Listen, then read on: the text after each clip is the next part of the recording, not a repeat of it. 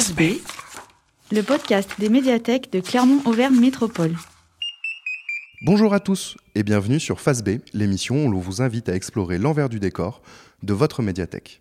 Je suis Thomas de la médiathèque Hugo Pratt. Cet épisode est enregistré en avril et comme vous le savez, nous sommes à nouveau en confinement. Troisième édition, revue et augmentée. Les commerces et les écoles sont bien malheureusement fermés, mais les médiathèques restent ouvertes. N'hésitez pas à passer. Nous fonctionnons tout de même en effectif réduit, normes sanitaires et garde d'enfants obligent. Vous l'aurez compris, l'épisode de ce mois-ci sera un peu particulier. Au programme d'aujourd'hui, non pas un ni deux, mais bien trois coups de cœur vous seront proposés par vos bibliothécaires, car nous avons dû reporter l'interview qui était prévue. Plus tard, je laisserai donc la place à Arnaud pour qu'il nous parle entre autres de son film du maman. Juste avant, je voudrais vous parler d'une BD qui me tient particulièrement à cœur depuis que je l'ai lue, lors du premier confinement. Mais commençons par le commencement. Je vous laisse avec Hélène des bibliothèques d'Aubière et de Romagna qui va vous présenter Petite de Sarah Gisler, un roman qui donne envie de prendre le large. Face B, Coup de cœur. Petite, elle se trouvait ballottée entre les années télé, la débrouille et les appartes de ses parents séparés. Petite, elle ne trouvait pas grand intérêt à ce qu'on lui racontait en classe face à des profs blasés qui lui parlaient d'un avenir fissuré à grands coups de T'auras qu'à travailler dans un bureau parce que ce sera bien pour une fille comme toi. Petite, elle a appris que la vie de jeune fille d'origine algérienne vivant en Suisse ne lui offrirait guère de promesses. Alors, Sarah Gisler a 20 ans quand elle décide, après des traumatismes qui lui ont laissé des traces, de partir à l'aventure, seule et sans argent. Son objectif Le Cap Nord. Ce n'est pas vraiment un roman, plutôt un récit autobiographique en même temps qu'un récit de voyage. Dans la première moitié de ce petit livre, Sarah retrace avec humour et lucidité sa vie de l'enfance jusqu'à cette jeune adulte qu'elle est devenue. Son regard intime, parfois sévère mais réaliste sur son pays, sa famille et ses amours, nous fait rentrer dans l'analyse d'un monde fou qui nous dépasse autant qu'elle et auquel on s'adapte ou pas. Les mots sont choisis sans détour, pas de place pour de l'apitoiement, mais on ressent un mal-être grandissant l'amenant petit à petit à réaliser que cette vie qu'on lui propose n'est pas la sienne. Elle, la timide, qui ne trouve pas sa place dans ce monde, qui ne veut pas non plus lui en faire une, décide en quelques jours d'emprunter le chemin inverse de cette société consumériste. Dans la deuxième partie du livre, Sarah nous invite à cheminer avec elle, de sa préparation jusqu'à son départ sur les routes, équipée de ses Doc Martens, d'un petit lexique d'anglais, d'un gros sac à dos et de Mimou, son chat en peluche. Elle nous livre alors ses routes, ses rencontres, ses galères, et surtout les joies de se sentir libre, vivante, en relation avec les gens et avec le monde. Je vous propose un court extrait. Dans la rue, on n'est plus une personne, on est personne. Écoutez la façon dont on parle des clochards, des toxicos ou des roms. J'ai honte pour l'humanité. Avec cette vision angélique de la fraternité, le plus difficile pour moi a été d'apprendre à demander de l'aide. Mon ego en a pris un coup. Heureusement, ce qui ne nous tue pas nous rend moins cons. Le fait d'avoir besoin d'aide m'a forcé à aller vers les autres.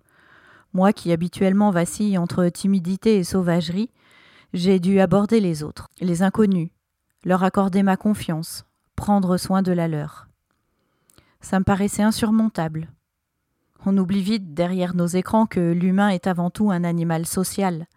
Les vagabonds ont pour mission de nous le rappeler. J'ai gagné de ces échanges une indéniable leçon de vie. La gratitude et la générosité rendent heureux. Alors, si comme Sarah Gisler vous trouvez que le monde est bien trop étroit, surtout en ces temps de confinement, élargissez votre vision de vous-même et votre horizon en suivant les traces de cette petite d'aujourd'hui qui a tout d'une grande aventurière de demain. Face B, Merci Hélène pour nous avoir fait voyager un peu avec cet ouvrage.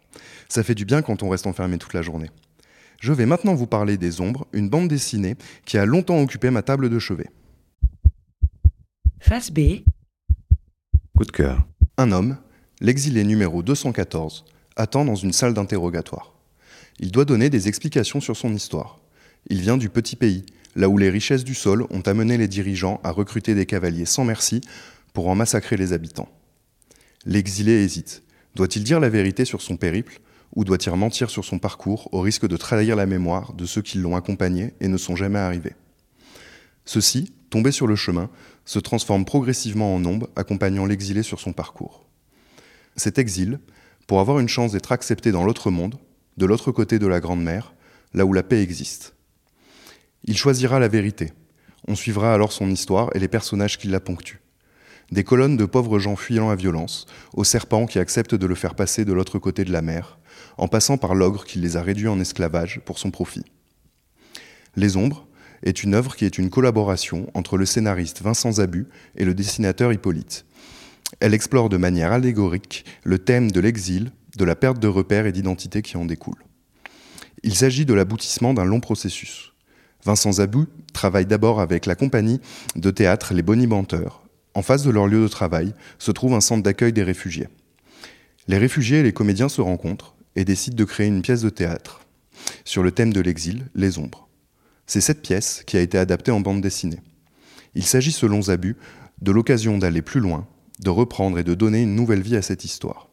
Et quelle adaptation Le dessin, sobre et onirique, met parfaitement en valeur le récit. Les courbes suivent les émotions des personnages, la douceur de l'aquarelle s'alliant au pénétrant de l'encre. L'atmosphère qui en découle est juste sublime. Je vous invite donc à venir l'emprunter dans votre médiathèque. Et attention spoiler, cette œuvre de multiples fois primée sera prochainement adaptée en film d'animation. Passons maintenant à notre dernier intervenant, Arnaud des bibliothèques de Landes, Pont du Château et Olna, qui va nous parler d'un road movie. Face B.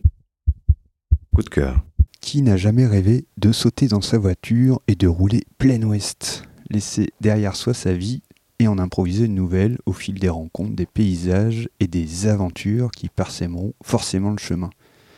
Soyons honnêtes, on réalise rarement ce fantasme dans la vraie vie, mais heureusement, le cinéma nous aide à l'accomplir en imaginaire. Le road movie, c'est une vraie figure de style, et concernant le cinéma américain, c'est même un genre en tant que tel, et c'est de lui qu'il sera question dans ce coup de cœur. Queen and Slim, film réalisé par Melina Matsukas et sorti en 2019, s'inscrit pleinement dans ce genre. Le film s'ouvre sur le premier rendez-vous de deux jeunes afro-américains rencontrés sur Tinder. Après ce premier dîner pas vraiment convaincant pour Queen, avocate de profession, Slim la raccompagne à son domicile. L'histoire aurait pu s'arrêter là, mais un contrôle de police va en décider autrement. La tension monte, la situation dégénère et des coups partent. Queen est blessé, le policier se retrouve à terre. Nos deux protagonistes n'ont d'autre choix que de partir en cavale. De Cleveland, cette fuite les mènera jusqu'en Floride, en passant par la Nouvelle-Orléans. Au fil de cette aventure, une histoire d'amour pourtant bien mal entamée se tisse entre nos deux héros, avec pour toile de fond les violences policières et les tensions raciales qui agitent les États-Unis. Un film réussi, tout aussi divertissant que militant, s'inscrivant pleinement dans son temps. Une réalisation soignée, un casting sans faute et une bande-son de groove. Moderne et ancré dans notre époque, le film n'en reste pas moins l'héritier d'une tradition du cinéma américain, le road movie donc. Alors, pour aller plus loin dans cette histoire, je vous invite à parcourir le livre Road Movie USA, écrit par Bernard Benoliel et Jean-Baptiste Toré. Jean-Baptiste Toré, c'est un historien et critique cinématographique spécialiste du Nouvel Hollywood, le cinéma américain indépendant, inventif et indépassable, né à la fin des années 60.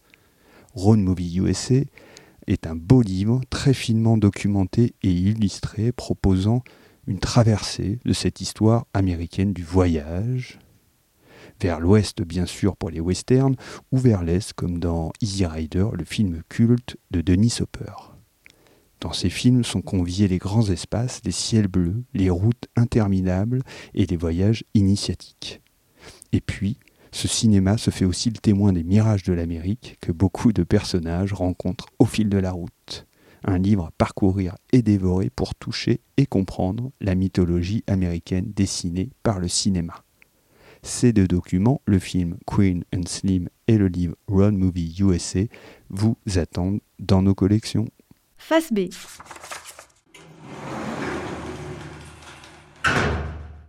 Merci Arnaud. Ça donne envie d'en apprendre un peu plus sur ce genre cinématographique. Personnellement, je ne manquerai pas de regarder Queen and Slim prochainement. J'espère que ces coups de cœur vous aideront à occuper votre temps durant cette période. Il est toujours bon de s'évader un peu. Nous reviendrons comme prévu le mois prochain avec un nouveau podcast.